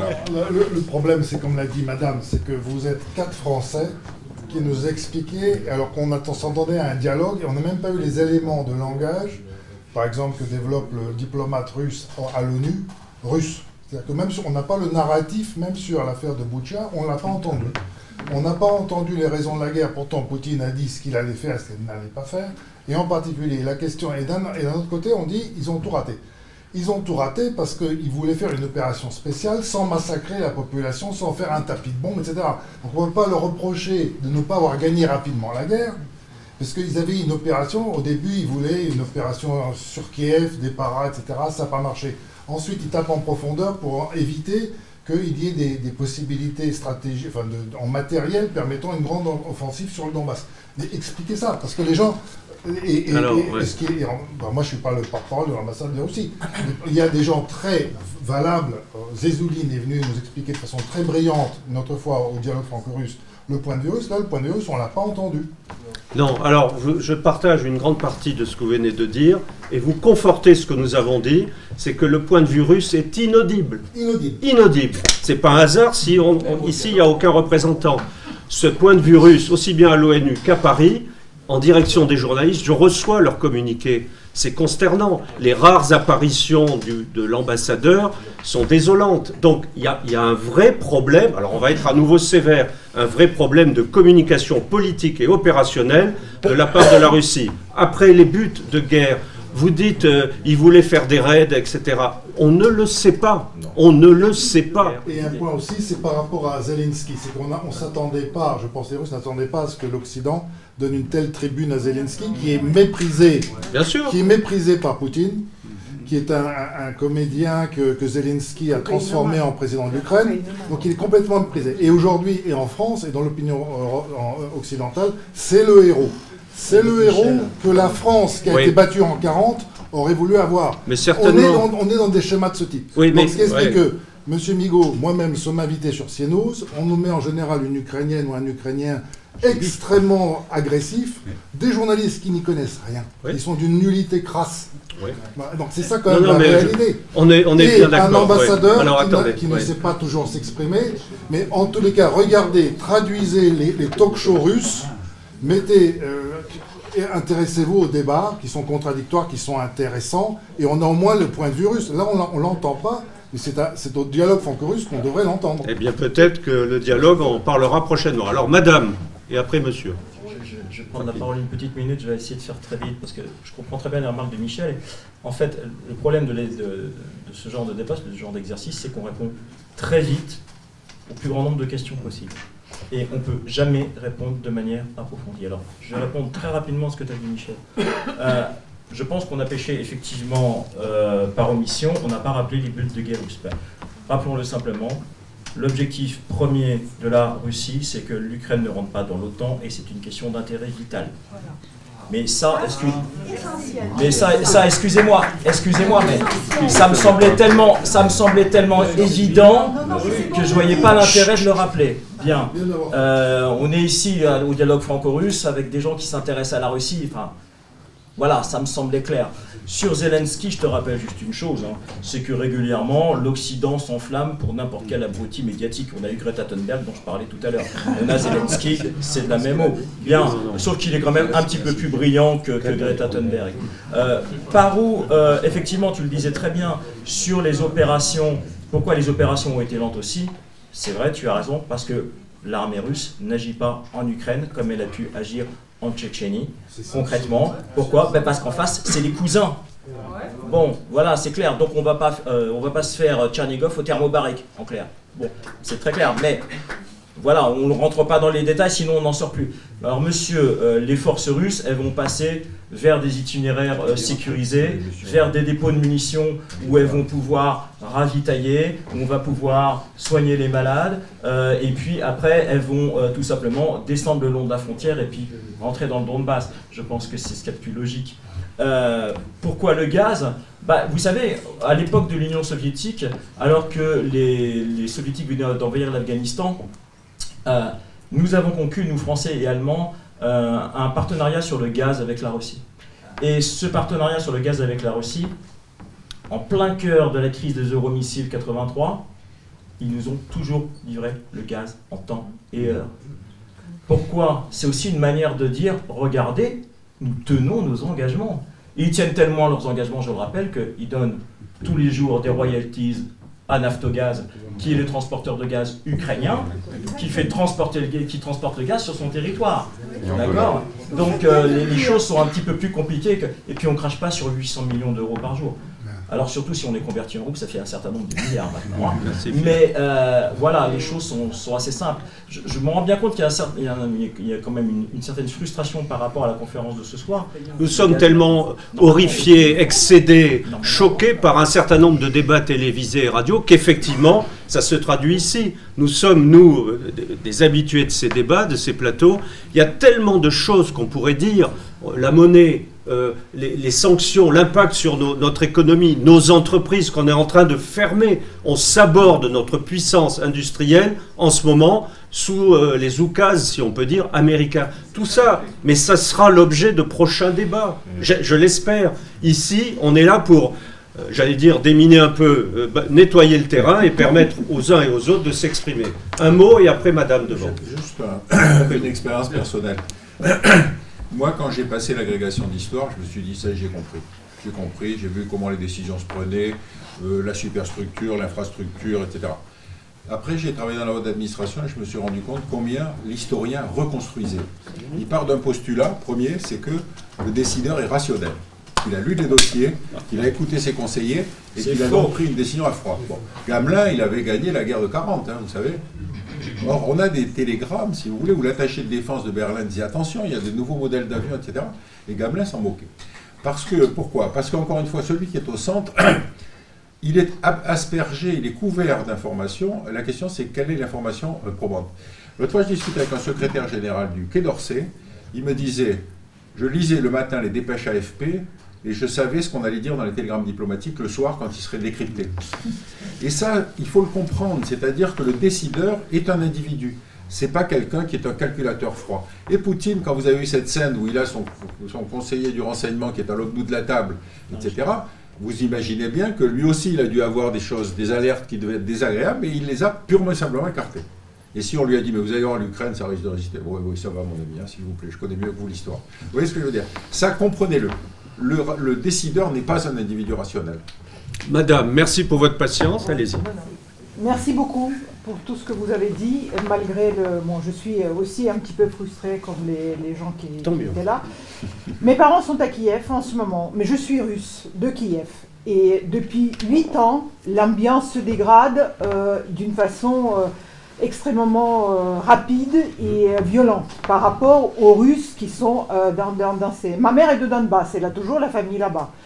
Et c'est insupportable de voir les enfants crucifiés juste parce qu'ils sont russes. Et ça, personne ne le dit.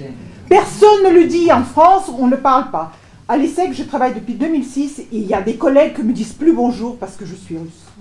C'est une chose hmm. qu'on vit au quotidien.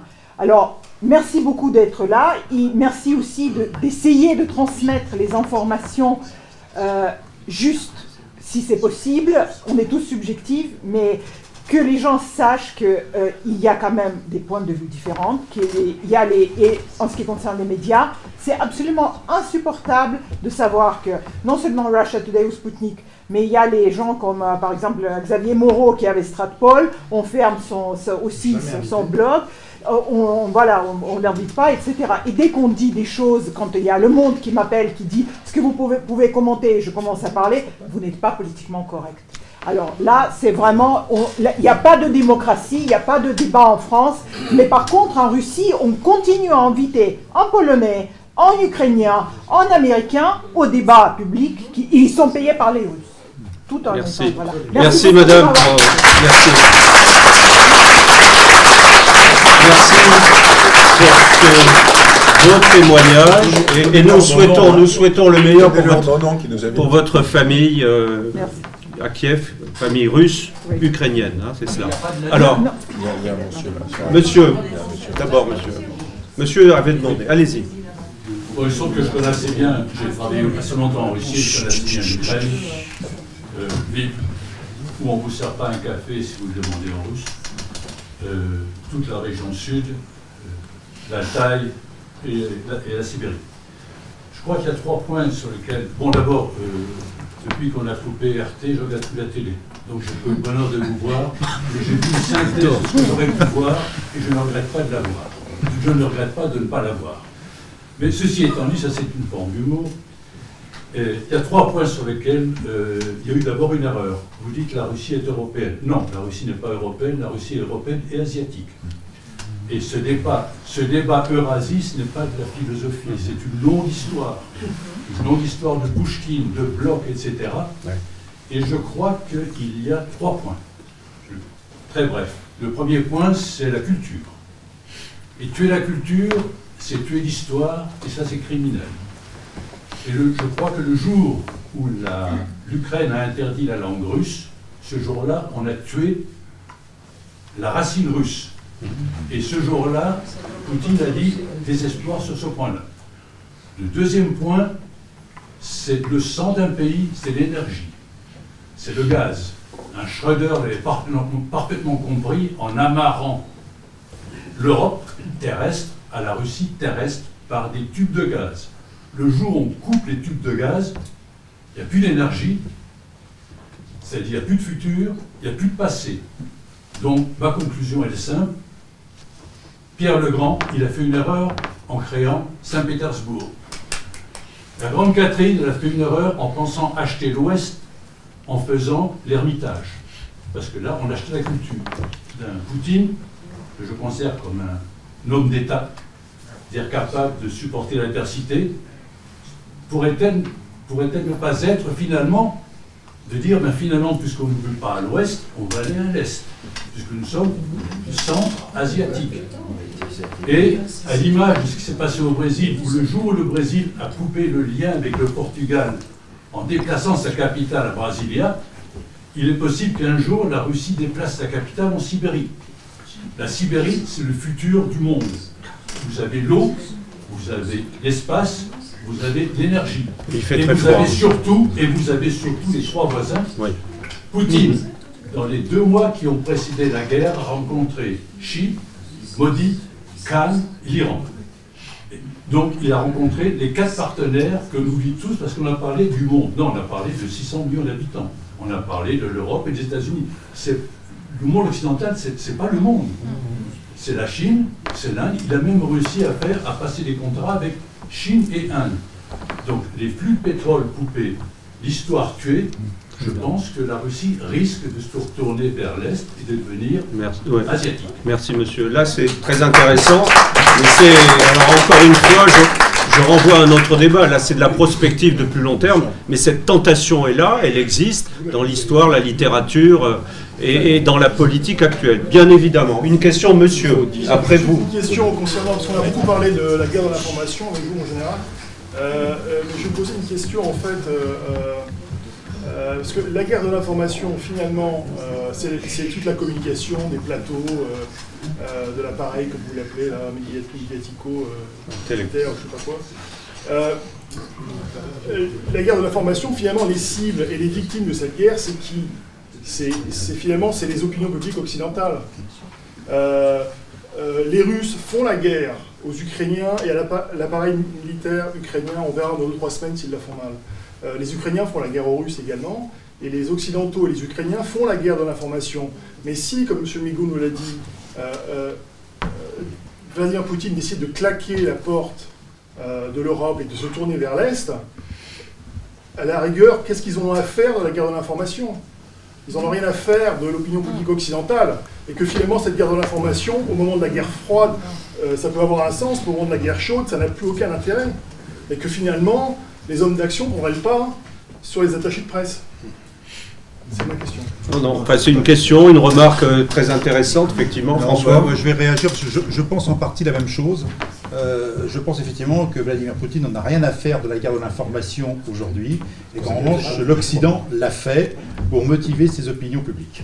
Voilà, j'en suis intimement convaincu. Il n'en a rien à faire. Effectivement, qu'il se tourne vers l'Asie, peut-être, peu importe. Il n'en a rien à faire. Donc la, guerre de l'information, qui effectivement avait été mise, doctrinalisée, je dirais, par son état-major, il n'en a pas besoin. Puis de toute façon, il ira jusqu'au bout, parce que, euh, effectivement, vous l'avez dit, c'est un homme de décision, je l'admets tout à fait. Hein. Euh, on ne peut pas être d'accord avec ses décisions, mais c'est un homme de décision. En revanche, nous, on voit bien que l'Occident fait cette guerre de l'information, on le voit tous les jours, euh, sur les plateaux, mais pas uniquement. Hein. Et puis peut-être une question que là, je n'ai pas la réponse.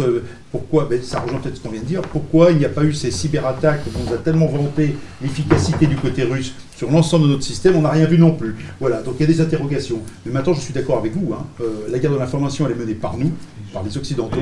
L'Europe, c'est-à-dire la France et l'Allemagne, la France et l'Allemagne avaient dit non à l'intégration de l'Ukraine dans l'OTAN. Et on a oublié ça, malheureusement. La France et l'Allemagne étaient des partenaires essentiels des accords de Minsk euh, signés en 2015. Malheureusement, euh, les, Ukrainiens n'ont pas respecté ces accords et la France et l'Allemagne, Emmanuel Macron notamment, qui avait reparlé de ces accords de Minsk, s'est arrêté en route. Il a basculé à son tour dans le camp de la guerre américaine à la Russie. Voilà quelles explications moi, j'en vois une, Philippe va peut-être donner autre chose. Je crois que c'est la vassalisation de notre pauvre vieille Europe aux intérêts, devant les intérêts américains.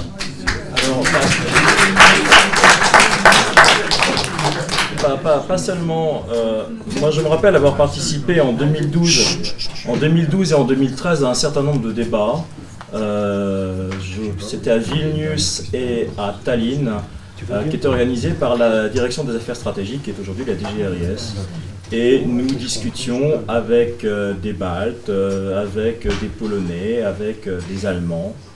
Et il y avait chez ces gens un sentiment d'angoisse vis-à-vis de l'action de la Russie en Ukraine. Pourquoi? Non pas parce qu'ils considéraient que la Russie allait attaquer l'Ukraine, ils nous disaient les choses de manière très simple. Il nous disait la Russie détient déjà 30% des actifs de l'économie euh, ukrainienne, les entreprises russes détiennent déjà 30% des actifs de l'économie ukrainienne. Euh, la Russie continue à investir et on voit très bien que les Ukrainiens sont de plus en plus tentés euh, de travailler avec les Russes. Et je me rappelle très bien d'un diplomate estonien qui disait Nous, on propose des visas et des bonnes paroles, eux, ils proposent des milliards, ils proposent du gaz, on ne fait pas le poids.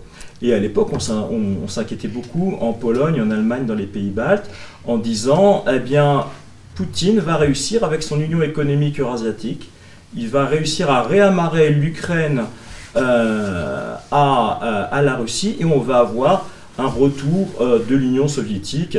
C'était d'ailleurs la position d'Hillary Clinton, vous vous en rappelez, qui avait dit ça s'appellera pas l'Union soviétique, mais ce sera la même chose. Bien. Et donc à l'époque, l'objectif c'était mais Comment on en sort? Comment on fait pour que l'Ukraine ne tombe pas dans leur camp? Et en fait, l'Ukraine était déjà travaillée bien avant euh, le Maïdan, était déjà travaillé par, euh, par, des tensions bien avant le Maïdan, depuis 92. Hein. L'affaire de la Crimée, l'affaire de Sébastopol. Le problème et l'erreur qu'on a commise, c'est que au moment où Yanukovych a dit euh, on va faire un accord d'association avec l'Union européenne, et puis en même temps, il ne tournait pas le dos vraiment à l'Union économique eurasiatique avec la Russie il avait, comme souvent avec Yanukovych, euh, le cul entre deux chaises, si vous me passez l'expression, voyant où il allait pouvoir prendre le plus de sous. Bien, ben, il se trouve en l'occurrence que ce sont les Russes qui étaient les, euh, les meilleurs donateurs. Hein. ils proposaient 15 milliards de dollars, une ristourne sur le gaz d'un tiers. Euh, ils n'exigeaient pas, eux, la libération de Yulia Tymoshenko. Puis nous, en face, on proposait 610 millions d'euros et on demandait la libération de Tymoshenko. Forcément, Yanukovych s'est tourné vers les Russes. Et puis les événements du Maïdan ont, sont passés d'une comment dirais-je d'une manifestation euh, pacifique à la comment dirais-je au drame qu'on connaît. Bien. ce que je veux dire par là, c'est que notre, le problème de l'Europe, c'est que c'est elle qui a vraiment déclenché la crise. Parce que c'est elle qui a dit aux Ukrainiens, qui sont à cheval entre deux aires, euh, deux aires culturelles, c'est elle qui a dit aux Ukrainiens, c'est les Russes ou c'est nous? Choisis ton camp, camarade. Et en fait, on en est toujours là aujourd'hui. L'objectif, ça n'a jamais été, bien entendu, que l'Ukraine tombe dans l'escarcelle de l'Union européenne. D'un point de vue économique, ce serait désastreux pour les Ukrainiens comme pour nous. L'objectif, c'était qu'elle ne tombe en aucun cas dans l'escarcelle des Russes. Et c'est exactement la même chose qu'on poursuit aujourd'hui. Pierre, un mot. Juste un mot. Non, non, après c'est à vous, madame. Et la dernière question pour madame, allez-y. On a raté la paix après la guerre froide. Je vous prends deux exemples historiques. 14-18, vous vous souvenez, on dit l'Allemagne paiera. C'est la position qu'on a adoptée vis-à-vis de la Russie après 91 on a dit c'est pas grave que le pays éclate, etc., etc. Et processus parallèle à celui de l'Allemagne, c'est-à-dire une crise extrêmement profonde de la société russe, et puis finalement l'apparition d'un homme fort qui promet de rétablir la dignité du pays. La Seconde Guerre mondiale, avec l'aide des Américains, on considère que l'ennemi n'est plus un ennemi, on l'aide à reconstruire. Et on a raté, si vous voulez, cet épisode. Pourquoi? Parce qu'on avait justement à l'intérieur des sphères stratégiques que j'ai bien connues, des disciples du néoconservatisme américain. C'est-à-dire que, si vous voulez, c'était l'heure où jamais de définir un nouvel, nouvel, ordre du monde dans lequel les, Européens avaient euh, ce sillage. Rappelez-vous que quand Chirac refuse d'aller en Irak, ses deux successeurs se précipitent.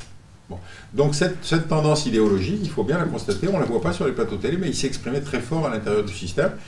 Et encore une fois, on a raté, c'est-à-dire qu'à l'époque où il fallait construire une espèce d'architecture de sécurité avec la Russie, on a préféré effectivement discuter, laisser penser que l'Ukraine allait faire ci, que l'Ukraine allait faire ça, etc. Dans ce genre de, débat, que ce soit ici ou à la télévision, c'est de garder la tête froide, de rester modeste et avec une certaine humilité devant les choses qu'on ne connaît pas, dont, on euh, sur lesquelles on n'a pas de prise. D'où cette frustration énorme que nous ressentons tous, nous, débatteurs, journalistes, spécialistes, et vous, grand public. Et je suis très, très heureux d'avoir pu accueillir nos débatteurs, en sachant que tout est allé très vite.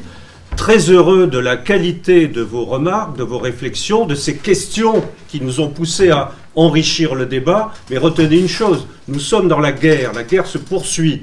Nous avons eu une analyse sur la guerre militaire, la guerre informationnelle, un peu politique, mais la suite euh, devra porter sur euh, les sanctions, l'économie, euh, les finances, euh, le rouble, la Chine encore. Vous voyez, ça n'est pas fini, ce n'est pas un débat qui clôt l'ensemble du sujet. Il n'y aura pas de conclusion. La seule conclusion, c'est que je remercie les débatteurs pour la qualité de leurs explications qui n'a d'égal que la qualité de vos témoignages. Et donc, une nouvelle fois, merci. À très bientôt pour un autre débat.